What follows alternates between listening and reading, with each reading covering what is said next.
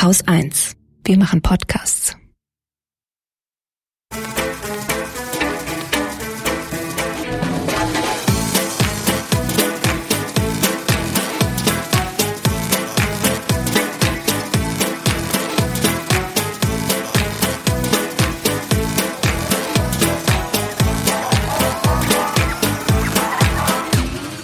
Hier ist der Lila Podcast. Ich bin Susanne Klingner. Ein Veranstaltungshinweis vorneweg.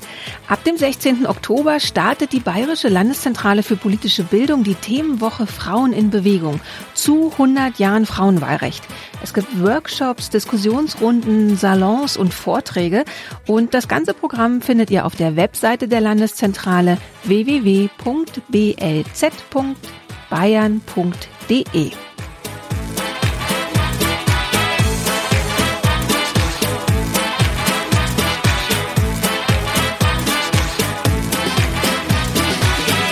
Jetzt aber zur Sendung dieser Woche. Ich war in Berlin und habe dort Eva Schulz getroffen. Wem der Name nichts sagt, und da muss ich kurz dazwischen fragen, wirklich? Hier ein paar Eckdaten. Eva Schulz ist 29 Jahre alt, Journalistin und spätestens mit ihrem Format Deutschland 3000 ziemlich bekannt geworden. Denn dort erklärt sie seit zwei Jahren in kurzen Clips, zum Beispiel auf Instagram und Facebook, Politik, Gesellschaft und Wirtschaft.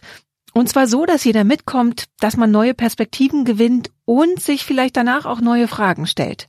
Seit diesem Jahr gibt es auch den Deutschland 3000 Podcast Eine gute Stunde mit, in dem Eva mit Menschen spricht, von denen sie denkt, die sollten wir mal besser kennenlernen. Und zwar eine gute Stunde lang. Aber jetzt ab nach Berlin. Los geht's. Ich will dich schon total lange in dem Lila Podcast zerren und jetzt haben wir es geschafft, weil ich in Berlin bin und ich bin hier bei dir in der Redaktion. Äh, man hört vielleicht auch, es ist ein Raum, der relativ unmöbliert ist. Hier sind zwei Sofas, eins haben wir uns geschnappt und das ist hier die Redaktion von Deutschland 3000, die eine Sendung oder ein Format, das du moderierst. Magst du ein bisschen erzählen, was Deutschland 3000 ist? Ja, äh, inzwischen ist Deutschland 3000 ja sogar noch viel mehr. Also es ist ganz irre, wie schnell das ging. Es ist losgegangen 2017, als so die Bundestagswahl langsam anrollte und ich dachte, es gibt eigentlich für, ich war damals, äh, was war ich, 26, äh, gibt es nicht genug Orte oder auch so nur Stimmen oder Leute, wo man hingucken kann als junger Mensch, wenn man sich eine Meinung bilden will. Und ähm, auch als ich dann so ein bisschen Marktforschung gemacht habe, war die Feststellung, dass junge Leute durchaus sehr gut informiert sind, aber dann oft überfordert damit, irgendwie sich dazu zu positionieren oder dann, wenn sie so eine Nachricht haben, zu überlegen, ja, was mache ich denn jetzt damit? Und das habe ich auch bei Funk erzählt. Ich hatte damals schon einen, einen anderen Kanal für Funk gemacht auf Snapchat, wo wir Nachrichten für Teenager aufbereitet haben. Und Funk hat gesagt, ja, und wir müssen ja eh ganz viel zur Bundestagswahl machen, also mach mal.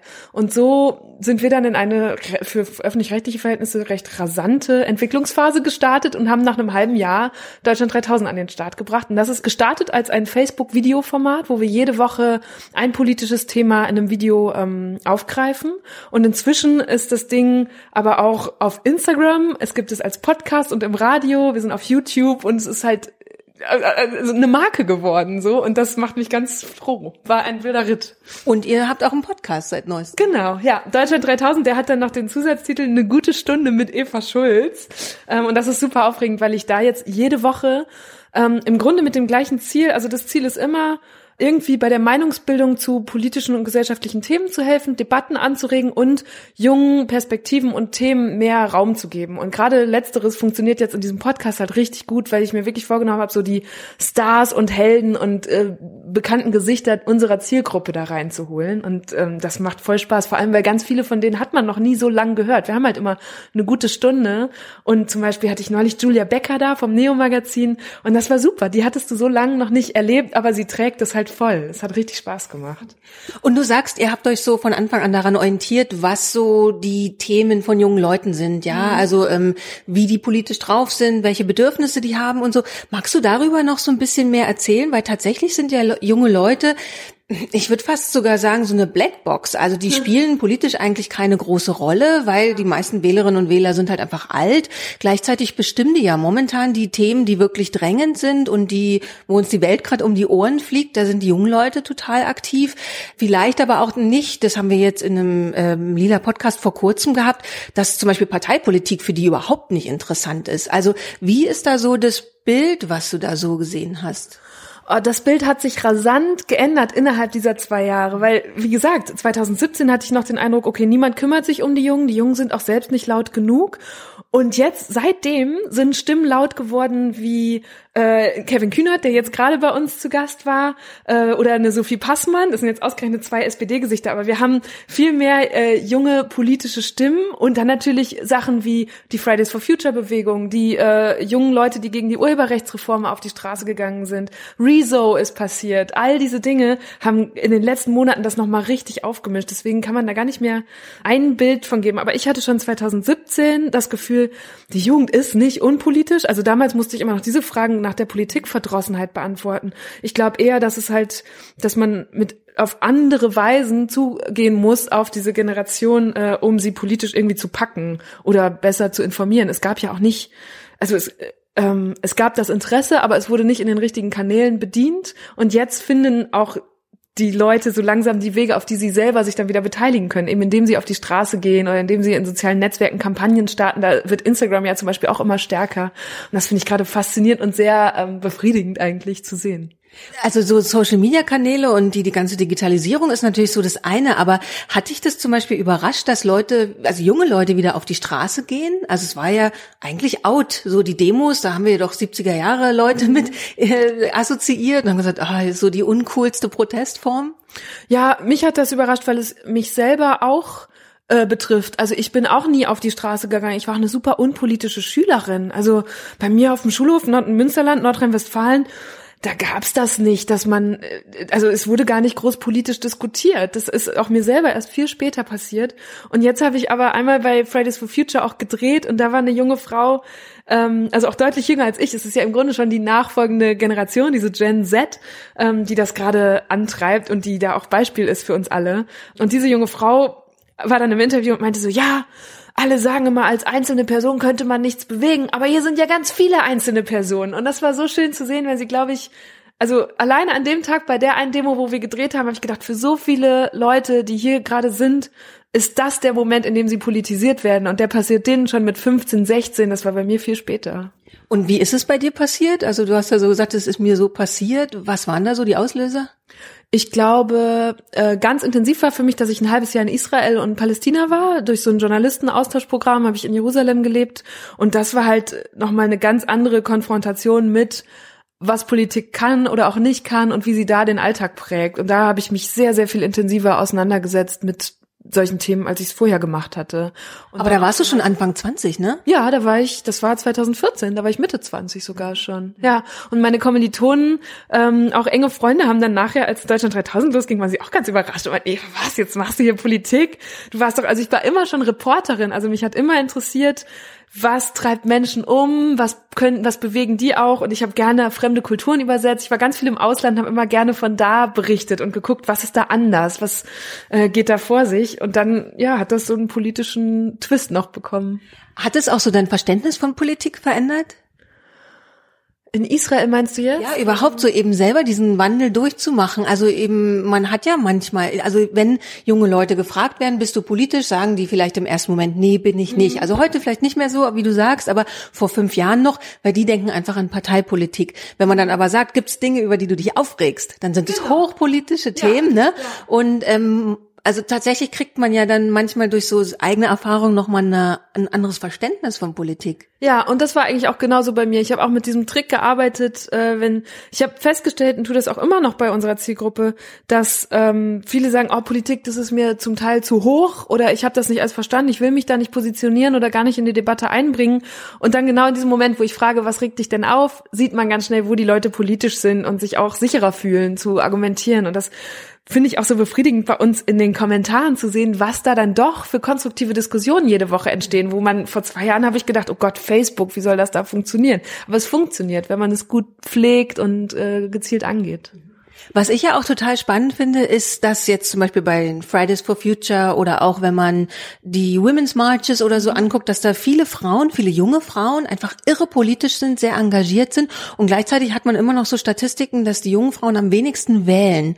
Ist das auch so ein Phänomen, was du beobachtest und dir erklären kannst? Also ich kann, ich kenne natürlich jetzt, ich kann nicht die Wahlstatistiken besser erklären als vielleicht der Bundeswahlleiter, ho hoffentlich. Aber wir beobachten das ehrlich gesagt auch in unseren Statistiken, dass zum Beispiel Filme, die stärker sich um Parteien drehen, viel stärker von Männern gesehen werden als von Frauen und dass bei Frauen die emotionaleren Sachen stärker gefragt sind. Also das ist nicht mehr nur ein Klischee, sondern es bestätigt sich bei uns ganz doll und wir haben auch tatsächlich, glaube ich, mehr Männer, die zumindest auf Facebook abonnieren. Der Podcast ist wieder ausgewogen, also wirklich komplett ausgewogen, 50-50. Ähm, und das beschäftigt uns ganz intensiv. Und dann natürlich auch die Frage, weil das auch immer unser Ziel ist und wir das auch in die Erfolgsmessung einbeziehen, wie viele Frauen beteiligen sich an den Diskussionen darunter. Und das ist natürlich noch schlimmer oder drastischer im Unterschied, dass viel weniger Frauen sich offenbar trauen oder ein Interesse daran haben, in die öffentliche Diskussion reinzugehen. Ich habe den Verdacht, dass Frauen dazu neigen, zum Beispiel unsere Filme in Gruppen oder an Freundinnen, Freunde privat zu schicken, also quasi in Dark Social, wo wir es nicht sehen und hoffentlich da äh, diskutieren. Das kriegen wir immer mal wieder so am Rande mit, aber es ist natürlich schwer messbar. Und ist es dann was, dem ihr euch annehmen wollt? Also sagt ihr dann, okay, wir gehen mehr auf die, ich will es jetzt nicht weiche soziale Themen nennen, sondern so Alltags politische Themen? Ich glaube, das ist auch gar nicht was, wo man in der Themenauswahl schon unterscheiden und sich da irgendwie selber maßregeln muss, sondern das ist was, wo man überlegen muss, wie vermittle ich denn das Thema? Also wir haben auch schon sehr erfolgreiche Steuerthemen gemacht, also wirklich Mehrwertsteuer, äh, Ehegattensplitting, Rententhemen ähm, und die kann man aber auch emotional rüberbringen, ähm, indem man einfach mit anderen Protagonisten und Protagonistinnen arbeitet oder äh, sich andere Beispiele rausholt und es anders erzählt, ein anderes Format dafür findet und das kriegen kriegen wir, glaube ich, ganz gut hin. Und wie macht ihr das? Also wie geht ihr so ein Thema an? Also wie entsteht ein Thema und wie überlegt ihr euch dann, wie ihr es aufarbeitet? Also wir haben tatsächlich gar keine Probleme, Themen zu finden. Es gibt irgendwie, also wir haben nicht mal richtige Themenkonferenzen, weil so viele Themen einfach am Rande aufploppen. Es gibt ein Google Drive Dokument, wo wir die sammeln und dann guckt man halt immer mal wieder, wenn mal ein neues vergeben muss, gucken wir durch, was passt denn gerade gut. Und dann arbeiten wir so, dass wir inzwischen verschiedene Container haben. Also die Videos, die du bei Deutschland 3000 siehst, sind ja immer so um die drei, dreieinhalb Minuten lang. Und es gibt verschiedene Container, in die wir Themen sozusagen reingießen. Ähm, klassische Container, die wahrscheinlich viele, die Deutschland 3000 kennen, schon mal gesehen haben, sind, wie ich im Greenscreen stehe und mit ganz viel grafischem Geballer ein Thema kommentiere. Dann gibt es äh, einen Container, wo wir mit Protagonisten, Protagonistinnen arbeiten. Da bin ich oft gar nicht zu sehen, sondern die erzählen dann ihre Perspektive. Zum Beispiel junge Menschen mit Migrationshintergrund, da kann ich nicht viel zu sagen. Das ist viel wichtiger, dass die selber ähm, zur Sprache oder äh, die Stimme kriegen sozusagen und äh, Stellung nehmen dürfen. Und dann gibt's Reportagesachen. Wir machen auch oft so auf der Straße so Quizzes, dass wir, äh, das immer sehr witzig, dass ich dann mit einem gewissen Thema äh, zu Leuten hingehe und sage, wusstest du? Ähm, und dann äh, vermittelt sich darüber ganz viel Wissen und die Userinnen und User können so mitraten. Ähm, das ist auch immer sehr unterhaltsam. Also wir haben so Container und haben auch die alle an der Wand hängen, damit man auch mit einem Thema, wo man sich noch nicht sofort sicher ist, stellen wir uns manchmal davor und spielen die alle durch und sagen, was ist denn jetzt das Witzigste? Und manchmal brechen wir auch aus und machen irgendwie einen ironischen Werbespot. Wir haben auch schon ein Musikvideo mal gemacht und solche Dinge. Was ich also wir kennen uns schon eine ganze Weile, so ein bisschen mehr aus der Ferne. Dann haben wir mal einen Tag miteinander verbracht in München bei einer Konferenz und haben wahnsinnig viel gequatscht. Und es war für mich wie so ein, so ein High-Speed-Coaching, so ein bisschen lustigerweise. Ja, und zwar in der Hinsicht, wie du Entscheidungen triffst. Also jedenfalls, wir haben damals, du warst dann von deinen Reisen so ein bisschen mhm. zurück und hast gesagt, ja, gerade sind so ein paar Angebote da. Du weißt aber noch nicht so richtig, was du machen willst. Und ich bin so jemand, der gerne gut durchplant oder sich sehr genau überlegt. Und bei dir war so, hat, klang es sehr stark danach und das hat mich irre beeindruckt und auch seitdem begleitet, dass du gesagt hast, du entscheidest einfach total nach Bock. Also worauf du in dem Moment am meisten Leidenschaft hast, weil du merkst, es funktioniert für dich am besten. Und das sich aber zuzutrauen, das finde ich so wirklich ja. ähm, sehr ähm, mutig und ich würde dann, hätte dann immer eher Angst, dass ich naiv bin, wenn ich mich in sowas reinwerfe. Aber woher kommt es bei dir? Einfach wirklich dieses sich einfach reinstürzen, wenn man auf was gerade richtig Lust hat. Das ist sehr schön, dass das bei dir so angekommen ist, weil ich bin auch eine, die komplett Sachen kaputt denken kann. Also ich habe schon sehr viel Zweifel und Grübeln in mir. Aber tatsächlich so, ne, es gibt doch immer dieses, das Leben wird vorwärts gelebt und rückwärts verstanden.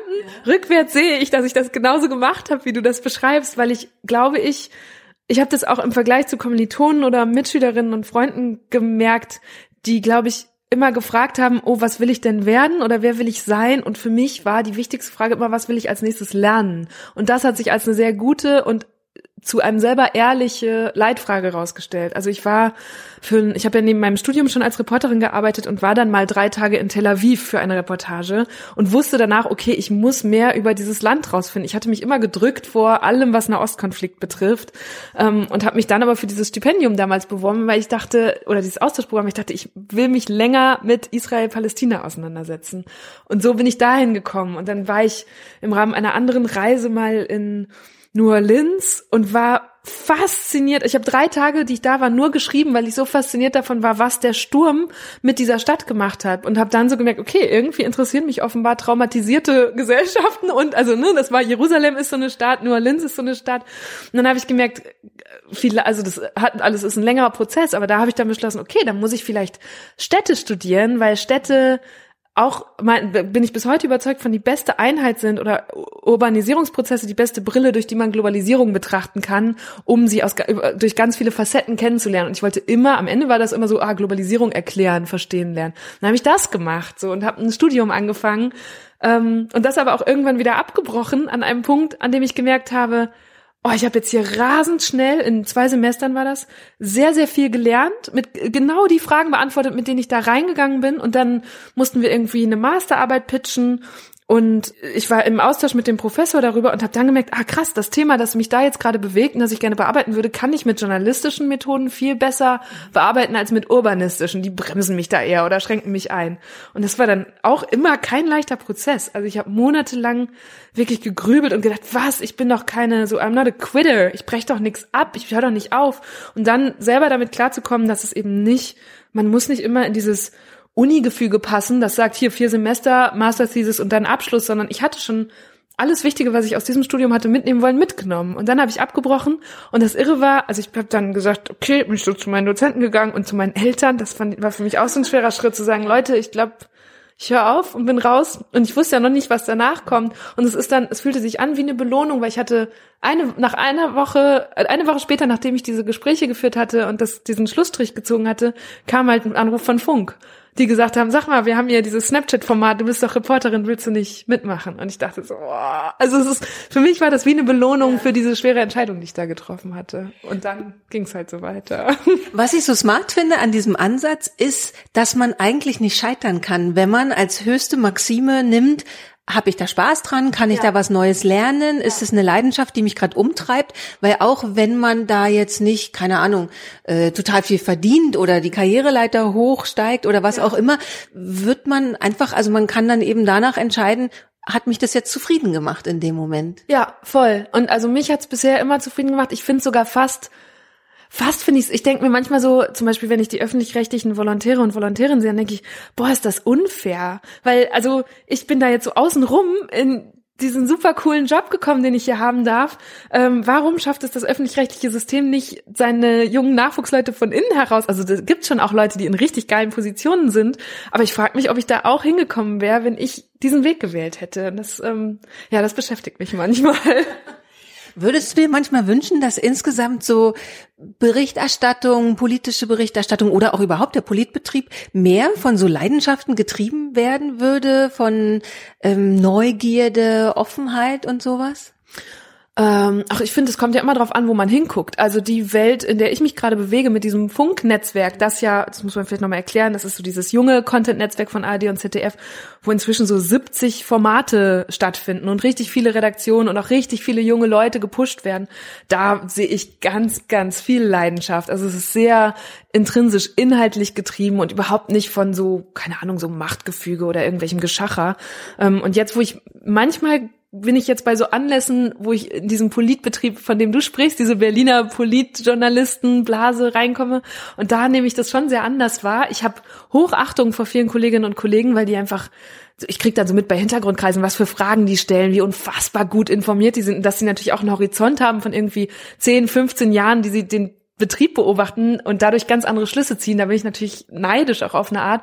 Aber mich nervt es auch, wenn ich dann höre, wie Kollegen und Kolleginnen zum x-ten Mal einmal ihre Analyse von 2015 und 16 und der Flüchtlingskrise sich nochmal erzählen müssen, wo ich immer denke, ey, ein großer Teil meiner Zuschauerinnen und Zuschauer durfte damals noch nicht mal wählen. Es ist jetzt einfach, könnt ihr da mal einen Haken hintermachen. Und die gefallen sich dann so sehr, auch immer in diesem, ähm, in diesen Spekulationen um Posten und wer könnte jetzt was. Und dann denke ich, das ist so weit weg von den allermeisten Leuten, die unseren Journalismus konsumieren und vielleicht konsumieren wollen, aber dann erzählt das, also bei Deutschland 3000, Kevin Kühnert war jetzt der erste Politiker, den wir im On hatten.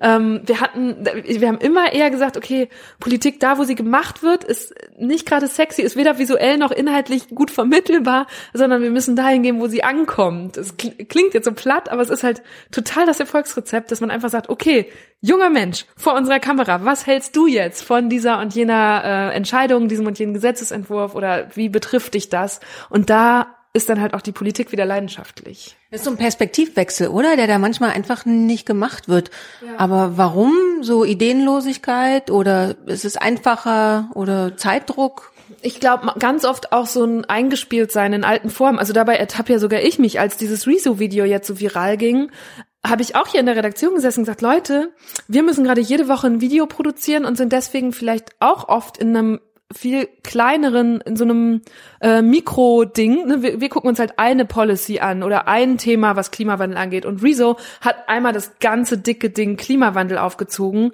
und in diesem äh, generellen Blick darauf auch nochmal die Wucht klar gemacht und die Not, die da besteht. Und äh, da gucke ich mir auf jeden Fall auch wieder was von ab. Also ich glaube, man landet ganz schnell in so einem Tagesgeschäft. Davon sind auch wir hier nicht gefeit. Aber Rezo ist auch so ein lustiges Beispiel, wenn man halt so diese Mischung aus Politik und Leidenschaft sich anguckt. Also, dass das ja auch voll explodiert ist. CDU konnte überhaupt nicht damit umgehen, dass da jemand sich so leidenschaftlich eigentlich an ihn abarbeitet, was ja eigentlich ein total gutes Zeichen ist und dass man sich selber nochmal hinterfragt, ja. Aber insgesamt ist es so, dass man hat zum Beispiel dann die außerparlamentarischen Bewegungen, eben Fridays for Future und so, mhm. die sind wahnsinnig leidenschaftsgetrieben, mhm. ja. Also auch da ist, kommt Wut zusammen, Frustration, aber eben auch so eine Hoffnung und so. Also sehr gefühlsbeladen und gleichzeitig in der Politik hat man das Gefühl, die Gefühle und die Leidenschaft finden leider nur auf so einem extremen, also an den extremen Flügeln statt. Also dann eben so bei der AfD, die sehr stark eben mit dieser Wut arbeiten und so. Siehst du da so ein Dilemma oder wie könnte man da rauskommen, dass Leidenschaft in der Politik auch wieder als was Positives verstanden wird? Ich glaube, es ist voll das Dilemma, weil es nicht einseitige Schuld ist. Also ich glaube, dass man auf jeden Fall den Politikern und Politikern einen, äh, Politikerinnen und Politikern einen Vorwurf machen kann, dass sie das nicht sind. Aber ich glaube, da müssen wir auch uns mal angucken, wie Medien mit Aussagen und umgehen, weil wir so oft, äh, auch gerade auf Kanälen wie Twitter oder so, das machen die Parteien inzwischen auch selber, da ärgere ich mich dann noch mehr drüber, dass sie Aussagen so ganz verkürzt darstellen und dann wird den, gehen die natürlich steil in der Debatte und werden komplett verzerrt und ähm, ich fand, äh, dieses ist jetzt auch schon ein altes Beispiel, aber Dorothee Bär mit den Flugtaxis, ähm, diese, ihre Aussage über Flugtaxis wurde komplett aus dem Kontext gerissen und da haben die Leute sich drüber lustig gemacht. Aber wenn man sich dieses Interview anguckt, äh, Flugtaxis sind nicht so unrealistisch und das war auch nicht der kritische Punkt, sondern dafür war sie ja leidenschaftlich, ne? Das ist vielleicht noch eine, die man so aus dem Bundestag rausnehmen kann, sagen kann, ja, der, der schreibt man eine gewisse Leidenschaft zu. Da gab es andere Punkte, die viel kritischer waren, wo sie in diesem Interview mit Frau Slomka ähm, eher, ja, wo ich sie eher für angegriffen hätte. Und dann wird aber so ein Ding rausgegriffen und da kann ich natürlich verstehen, dass auch äh, Leute im Bundestag vorsichtig werden, wie sie sich geben und dann so anfangen rumzueiern.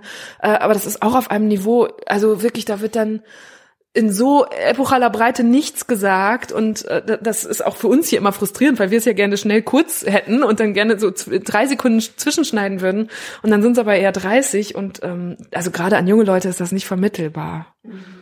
Und habt ihr dann aber mal Angst ähm, zwischendurch auch, dass ihr den jungen Leuten was Verkürztes mitgebt? Also wenn ihr nur drei Minuten habt, mhm. ähm, wie komplex kann es da wirklich werden? Also ich finde, bei Deutschland 3000 sind wir sehr, sehr ähm, wie sagt man, reflektiert über diese Gefahr und versuchen wirklich, dass wir da nicht reintappen. Also das ist eher ein Vorwurf, den ich äh, Twitter machen würde, den ich äh, Facebook-Share-Kacheln und so machen würde ähm, und manchmal auch Medien, die gerne auf so sensationelle Überschriften setzen und so. Und ich finde eigentlich, dass wir da ganz gut darin sind, äh, eine gewisse Tiefe zu gewährleisten. Das, auf den ersten Blick wirkt das vielleicht nicht so, weil diese Videos so unheimlich kurz und schnell sind. Aber wenn man sich die mal genauer vornimmt, ich meine, wir geben ja auch, wir geben alle Quellen an, wir haben für alles äh, sachliche Argumente und so. Das ist schon eine andere. Also ich glaube, man kann Tiefe auch gewährleisten in diesen sozialen Netzwerken und in einer gewissen Kürze. Und wie ist die Reaktion so aus dem Publikum? Also kriegt ihr Feedback, dass ihr Leute wirklich ganz neu an Politik ranführt, dass ihr denen neue Themen erschließt, sowas? Ja, äh, das ist tatsächlich ganz viel der Fall und es ist auch richtig, richtig schön. Also wir bekommen neulich zum Beispiel so beispielhaft hat einer geschrieben, ein User, der sagte, ey, ich habe euer Video jetzt in meinem Freundeskreis gezeigt und deswegen konnten wir darüber diskutieren und deswegen interessiert sich jetzt auch meine Freundin für Politik und sowas. Und das ist natürlich, das ist genau das, was wir wollen. Oder ein Highlight war auch mal, ich habe auf einer Veranstaltung für junge, für engagierte Jugendliche eine junge Frau aus Mazedonien getroffen, die gesagt hat, sie wollte Deutsch lernen, ist darüber auf Deutschland 3000 gestoßen und hat dann deswegen sich entschieden, Politik zu studieren. Und ich bin so, what? So, also das ist, das ist richtig schön zu merken, okay, das ist der Impact, den wir dann auch haben, wo ich auch in der Redaktion, wir haben im, wir benutzen Slack und ich habe da so einen Flauschkanal eingerichtet, weil ganz viel davon kommt natürlich auch so über meine persönlichen Accounts, wo Leute dann schreiben, ey, danke für deine Arbeit. Und also es ist halt großartig, ne, wenn man überlegt, wie hoch ist die Hürde, dass man sich bei jemandem bedankt, den man gar nicht kennt online. Und dann mache ich immer Screenshots und poste das in diesem Flauschkanal, damit alle das mitbekommen und auch mitbekommen, dass hier in diesem, in diesem Alltagsgewusel Wahnsinn, in dem wir hier drin stecken, dass es immer noch echt einen Unterschied macht, was wir hier für Arbeit machen. Und ähm, auch weil, wenn dann mal Kritik kommt, dann kann man sich immer kurz in diesen Kanal flüchten und merken, okay, es hat trotzdem einen Sinn. So. Und wie sind so die Diskussionen? Habt ihr mit Hatern äh, zu tun oder bleiben die eh ganz weg. Ja, also wenn du ähm, Christian fragen würdest, der bei uns das Community Management macht, der kann das inzwischen sehr genau vorausahnen und der weiß, okay, wenn wir über Geflüchtete oder Gender Pay Gap oder die AfD berichten, dann kann er quasi schon zwei Überstunden einplanen und so. Aber es ist, es hält sich tatsächlich erstaunlich in Grenzen. Ich bin am meisten erstaunt darüber, dass es mich fast gar nicht trifft. Also ich bekomme keinen sexistischen Kackscheiß, ich bekomme auch kaum Hass, kein, das kommt bei mir alles nicht an. Ähm, und wenn es in den Diskussionen passiert, da, also oder jetzt neulich hatten wir was mit Holocaust-Überlebenden, das war schon auch echt schmerzhaft zu lesen, was da dann so passiert. Ähm, aber trotzdem gibt's inzwischen ist es auch, ich habe so das Gefühl, so eine selbstreinigende Community geworden, die dann darauf reagiert und sagt, Leute, das geht doch hier gar nicht und äh, halt doch mal die Fresse oder werd sachlicher oder sowas. Ähm, und insofern also es, doch, es hält sich alles in Grenzen und es ist, ich bin selber glücklich und erstaunt darüber. Jetzt hast du den Gender Pay Gap selber schon erwähnt. Das wäre nämlich meine nächste Frage gewesen, wie es mit so Gender-Themen ist, weil die Erfahrung, die ich kenne, ist auch, sobald du das Wort Quote fallen lässt oder eben Gender Pay Gap, rasten die Leute voll aus. Ja. Das heißt, da merkt ihr schon so eine Sensibilität, sobald es um Geschlechterthemen geht? Oh, ich glaube, das ist gar nicht zwingend Geschlechterthemen, aber Gender Pay Gap, das kennst du ja als dieses Standardding von, ich rechne euch jetzt noch mal kurz vor, wie viel Prozent es wirklich sind. Ähm, und natürlich haben wir das dann vorher auch schon gemacht, und zwar fünf Recherchetage lang und können dann da sehr gut Stellung zu beziehen. Aber am Ende ist das ja auch das Ziel von Deutschland 3000, so in dem Moment, wo ich Reibung erzeuge, können, also wo Leute sich an meiner Haltung oder an unserem Film reiben können, fangen sie auch an zu diskutieren und dann passiert erst Meinungsbildung. Also ich glaube auch gar nicht, dass bei unseren Beiträgen unsere Arbeit aufhört, sondern die Leute lesen ja auch mit, was die Kommentatoren schreiben. Ähm, es gibt diese ganz große schweigende Mehrheit von Usern und Userinnen, die sich darüber auch nochmal zusätzliche Argumente holen oder die Erlebnisse lesen, die da geteilt werden. Aber generell würde ich nicht sagen, dass Gender-Themen bei uns besonders explosiv sind. Jetzt machst du ja das alles für eine sehr junge Zielgruppe, oder? Wie alt sind die Leute so, die das angucken? So 20 bis 29 die allermeisten. Mhm. Und du wächst ja deiner Zielgruppe auch langsam davon. Ähm, hast du Lust danach auch so in die große erwachsene Politberichterstattung zu gehen? Also da vielleicht dann auch sich Formate zu überlegen, die einfach ein bisschen alltagsnäher sind oder so? Oder sagst du, nee, es ist wirklich jetzt nur mein Job gewesen, Politik und junge Leute zusammenzubringen und danach mache ich ein Food Blog. Ah, ich habe keine Ahnung, ich habe dafür noch keinen Plan. Ähm, ich habe schon den Anspruch, dass diese Marke, die wir hier gemeinsam aufgebaut haben, mich auch überlebt. Also wenn ich irgendwann zu alt dafür bin, und das ist ja wahrscheinlich auch eher mittel- als langfristig, dann will ich, auch falls ich das irgendwann verlasse, dass es trotzdem noch Deutschland 3000 gibt und dass es das noch ganz lange gibt, weil es eben für Jung und Politik und irgendwie unterhaltsam steht. So. Und was ich danach mache, ich glaube, das ist dann, dann ist halt an dem Punkt wieder die Frage, was will ich denn dann gerade lernen? Ja. So. Und ich glaube schon, mein journalistischer Anspruch ist schon immer was Neues zu machen und was, also jetzt gar nicht so zu denken, oh, das ist noch nie da gewesen, aber es ist, glaube ich, es kommt mit meiner Generation oder meinem Geburtsjahr, dass es fast immer neu sein muss, weil es dann etwas ist, was jemand zum ersten Mal online macht oder so. Ne? Wenn ich jetzt, ich hoffe auch, dass so eine gewisse Community mit mir älter wird und dass ich die mitnehme und dass die mich auch ins nächste Projekt oder Format oder was immer ich dann mache begleiten. Ähm, aber wahrscheinlich wird es dann auch nicht klassisches lineares Fernsehen oder sowas sein, sondern es wird wieder was Neues in diesem Internet sein müssen.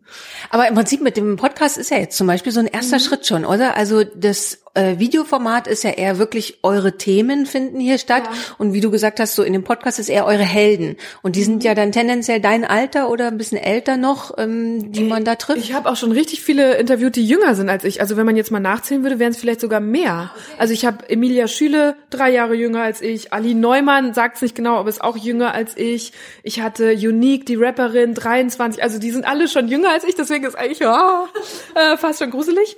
Und ja, der, also der Podcast ist für mich gerade eher so geil, äh, Weltherrschaft 3000 mäßig, weil wir sind, ne, wir sind gleichzeitig mit dem Podcast ist auch Instagram gestartet, was auch da merkt man auch, boah, es gibt einen ganz starken Bedarf auf dieser Plattform nach politischen Inhalten, weil das auch richtig gut an den Start gegangen ist. Und das finde ich einfach super, weil dadurch die Marke auf immer mehr Beinen steht und deshalb viel schwerer wieder wegzuräumen ist, sozusagen. Merkt ihr da, ähm, also Instagram gilt ja so als, ich sag mal, Frauenplattform, mhm. ja, also weil es geht viel, es sind Mama-Bloggerinnen, ja. Food-Bloggerinnen, diese ganzen Influencerinnen und so ist tendenziell so ein weibliches, in Anführungsstrichen, Medium, dass da dann auch euer Publikum weiblicher ist, also erreicht ihr über Instagram mehr Frauen? Das kann ich mir gut vorstellen, aber ich weiß es gerade tatsächlich nicht, weil ich jetzt, also das ist, wir sind da seit zehn Wochen oder so, ähm, haben jetzt gerade schon 10.500 Follower, also es ging alles rasend schnell ähm, und deswegen, das hat sich jetzt so schnell auch entwickelt, dass ich gar nicht weiß, wie viele Männer und Frauen, wie da gerade die Verteilung ist. Was ich noch immer so traurig finde, ist, dass auf meinem Eva-Account deutlich mehr Männer als Frauen folgen. Also das ist äh, vielleicht, was ist denn da gerade das Verhältnis? Also weit über 60 Prozent sind Männer und das macht mich immer so ein bisschen traurig und beschäftigt mich. Ich habe nur gerade leider nicht die Kapazität, mich auch aktiv damit zu beschäftigen, da mehr Frauen draufzuziehen und vielleicht da irgendwie andere Inhalte zu machen, weil das echt immer so, okay, äh, hier ist mal wieder ein Foto, dann hau ich das da drauf ist.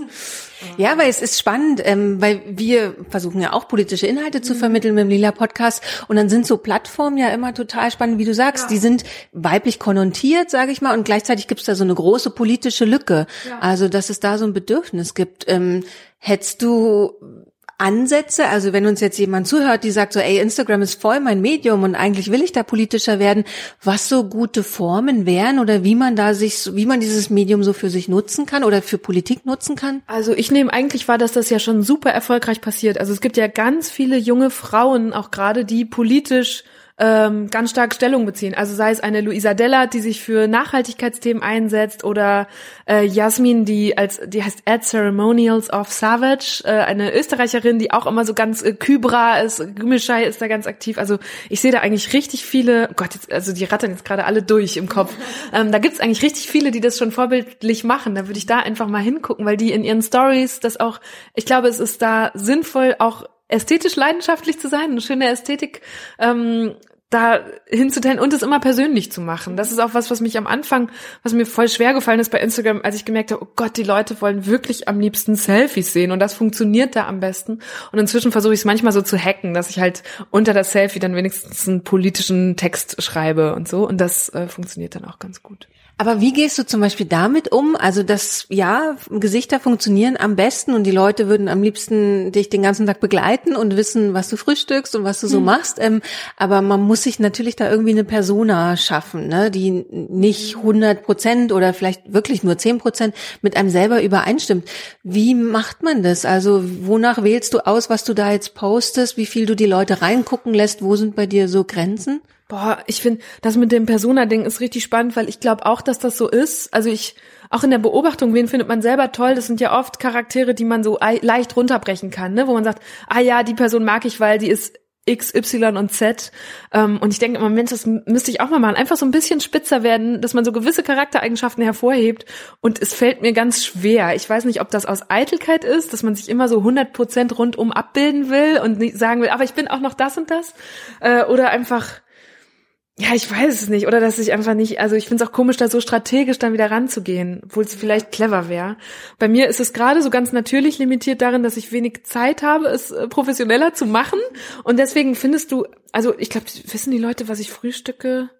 Weiß ich gar nicht. Also wenn ich einen guten Tag habe, schaffe ich es vielleicht mal beim Frühstück eine Story zu machen.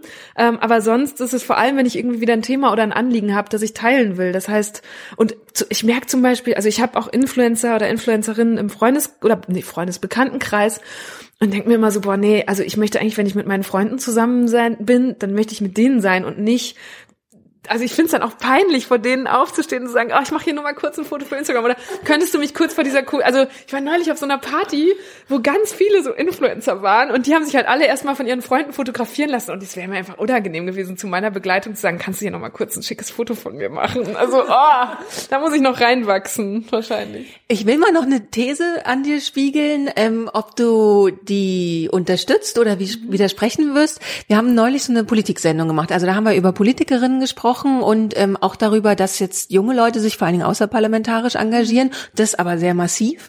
Und in der Sendung hat sich bei mir im Kopf so die These festgesetzt, dass die nicht, dass die jungen Leute nicht mehr in die Parteien gehen, weil die eben gewohnt sind, zum Beispiel bei Twitter, bei Instagram, bei Facebook, einfach sofort ihre Meinung ja. sagen zu können, Feedback auf diese Meinung zu kriegen, im Zweifelsfall mit fünf Klicken ein Event, Klicks ein Event zusammenstellen zu können, Leute mobilisieren zu können und das alles in Parteien einfach nicht möglich ist auf diese Art und Weise Geht dir das, also siehst du das auch so, dass es einfach wahnsinnig schwer sein wird, diese Strukturen zusammenzukriegen?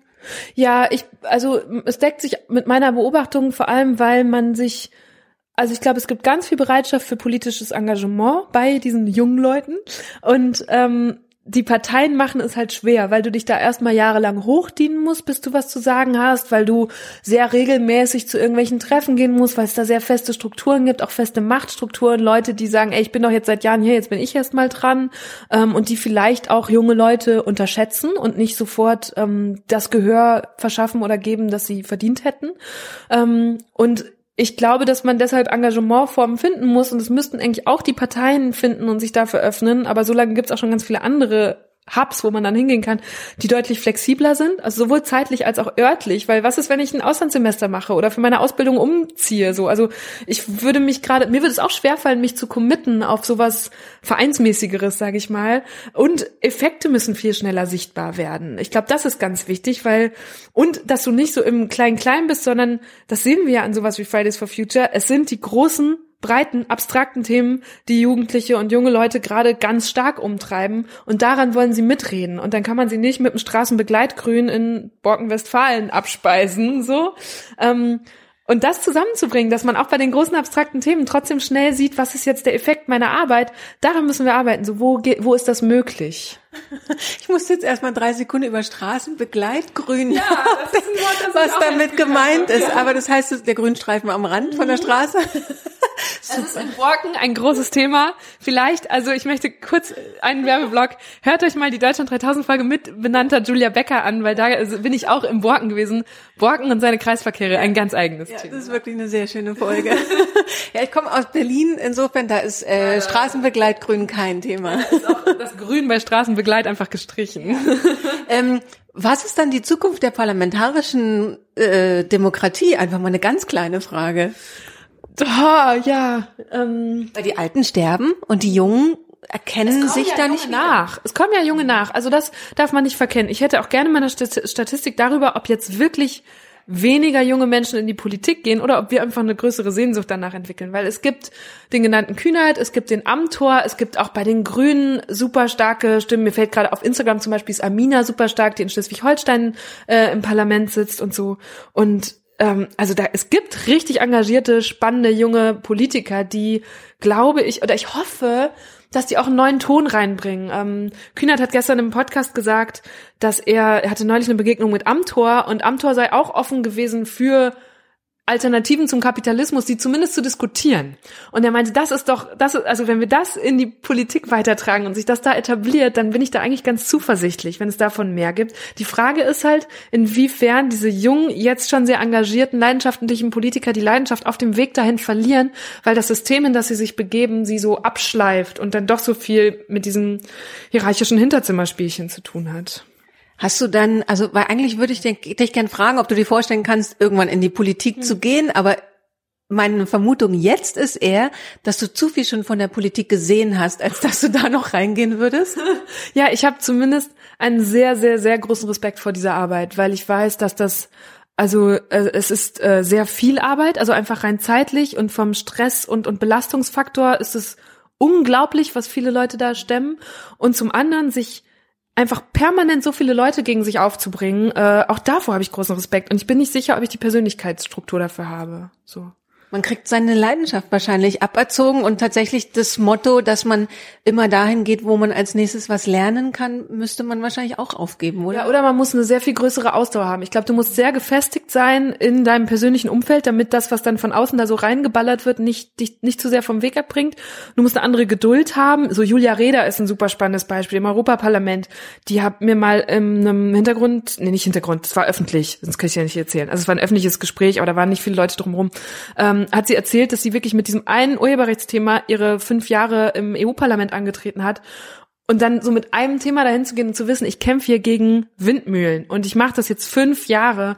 Ähm, ich weiß auch nicht, ob ich diese Geduld hätte. Also für mich ist schon Deutschland 3000 eine neue Erfahrung, wo ich so explizit gesagt habe, okay, ich bin jetzt vier, fünf Jahre quasi alle vier bis sechs Monate umgezogen, habe die Länder, die Jobs, die Projekte gewechselt und jetzt will ich mich aber mal auf eine Sache, die mir richtig wichtig ist, einlassen. Und das war auch total gut, weil man lernt nochmal andere Sachen, wenn man so lange bei der Sache ist. Ähm, aber ja, deswegen, also großer, größter Respekt vor allen, die ernsthaft und leidenschaftlich Politik betreiben. Vielleicht ist es dann was, was mit dem Alter kommt. Geduld, Ausdauer. Dass man einfach mal sagt, ja, ja, dann machen wir das morgen. Ja, aber ich weiß auch nicht, ob ich auch übermorgen, ob ich in die Politik gehen würde, weil ich bin schon eine sehr glückliche Journalistin. So. Dann mach mal deinen journalistischen Kram weiter. Yes. Es ist sehr toll, dazu zu gucken. Ähm, und ja, viel Spaß bei allem. Dankeschön. Danke, dass du uns hier besucht hast.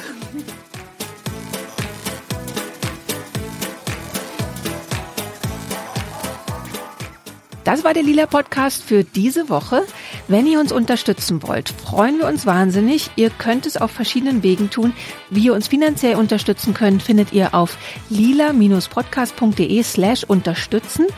Und ihr könnt uns aber auch bei Twitter folgen, bei Instagram folgen. Dort zum Beispiel kriegt ihr jede Woche einen neuen Buchtipp von uns. Also ein Buch, von dem wir sagen, das solltet ihr lesen zu eurer feministischen Bildung. Und ansonsten abonniert uns, empfehlt den Podcast weiter an Freundinnen, Freunde, Kolleginnen, Kollegen, wen immer ihr auf der Straße trefft. Also, bis zum nächsten Mal. Tschüss.